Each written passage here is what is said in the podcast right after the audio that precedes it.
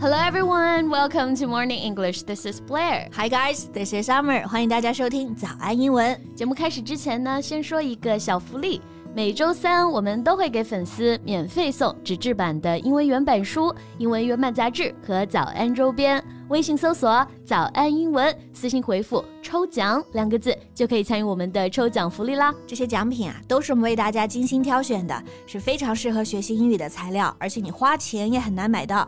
坚持读完一本原版书、杂志，或者用好我们的周边，你的英语水平一定会再上一个台阶的。快去公众号抽奖吧，祝大家好运！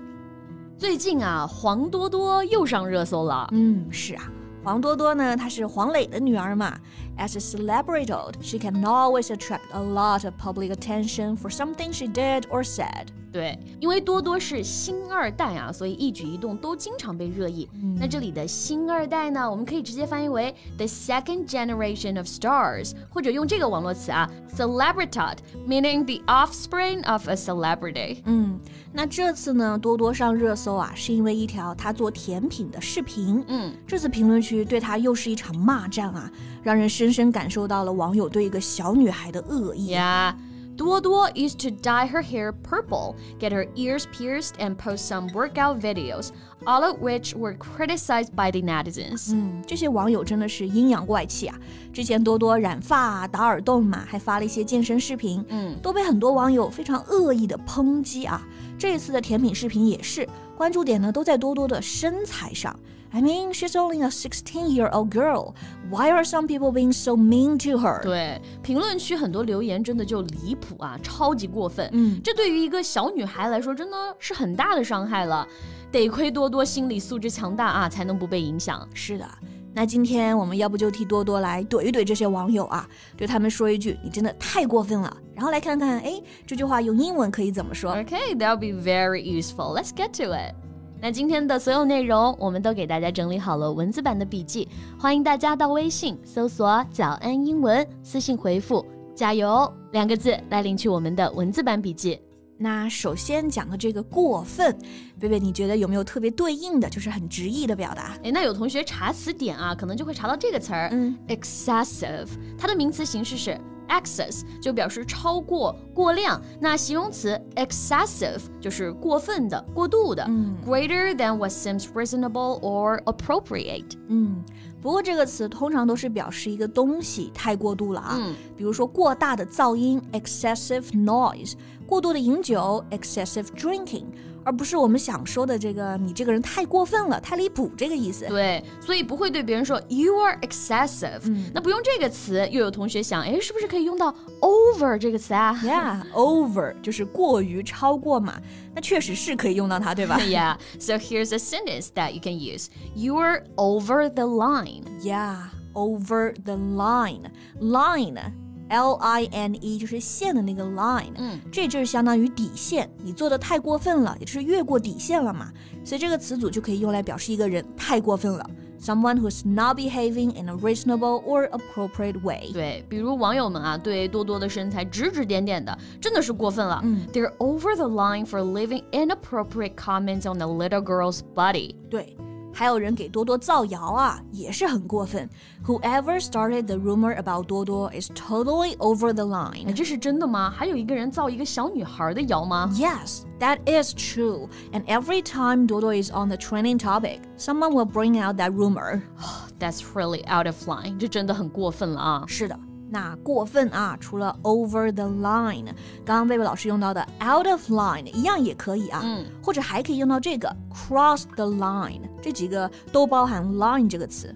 对，那如果想加强这个程度呢，真的是太过分啦！就是这个太啊、w e can put the word way before the phrase, so that's you're way over the line, you're way out of line. 哎，对，这个 way 就是 w a y 道路的这个 way，在这里呢是做一个副词，表示强调。So those haters behind the screen are way out of line。 对，那这几个表达在爸爸妈妈教育小孩儿的时候，还经常会用到。It can also be used in parenting, like you will hear parents say, "Now, young man, you're over the line. Go back to your room." Yeah, or you're over the line, young lady. Apologize, or you'll be grounded. 你过分了啊！道歉，不然呢就不准你出门了。 Yeah，那这个 over the line 主要是说人过分啊。嗯有的时候呢，我们想说一件事儿太过分了，做的太过分了，在口语当中有个很简单但是很实用的表达。 Yeah, what is it? The key word is too much. We can say something is too much, that is too much, or it is too much. 嗯，是的。不过这个表达也要看语境，它也可以表示什么东西太多了，嗯但是也可以表示这太过分了。比如呢，看到大家给多多这种恶意的留言呢，你就可以用上这一句，然后后面再稍微解释一下。For example, you can say, "That's too much. How can they say something so malicious to her? Why do they always hurt the little girl?" And there's a sentence structure people often use. Is it too much to do something？、啊，那这个句型也经常用啊，意思就是做什么什么要求很过分吗？比如说，大家要善待一个无辜的小女孩，这个要求很过分吗？Is it too much to ask people to be nice to an innocent girl？嗯，或者说，在网上我们不造谣、不传谣，这很过分吗？Is it too much to not start or spread the rumor online？ Okay, so much for this one. There's another one we can use. The phrase is go too far. 这个词组的字面意思就是走得太远，那其实就是太过分了。可以说一个人 go too far，也可以表示一件事儿 go too far。呀比如有些留言的网友啊，他自以为是呢是在表达自己的观点，但其实说的话非常的过分，很伤人。They thought they were just giving their opinions, but actually they went too far and said hurtful things. 那现在网上也不是法外之地嘛，不要做得太过分，不然也是会有麻烦的。Don't go too far. Even if you're doing that online, you may get into trouble. 对，这个 go too far 前面呢也可以加上一个 way 来表示一个强调啊。You're going way too far, meaning that's way too much. Yes，然后呢，还有一些抖机灵的评论啊，自以为很幽默，其实过了头。They thought their comments could come out as witty or humorous, but to be honest, they went too far. 是的，那下次呢，我们再看到一些过分的事情，或者呢很过分的人，就知道用英语怎么来怼他们了。 Yeah, you're way over the line. You're out of line, or you crossed the line. Yeah, or that's too much. What you did was too much. You're going too far, or you went too far. Exactly. OK，那我们今天的表达大家都学到位了吗？So that's all we have for today.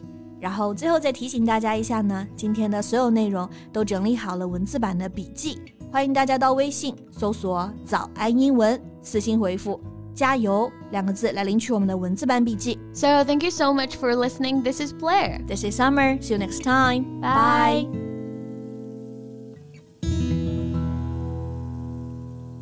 This podcast is from Morning English. 学口语就来早安英文。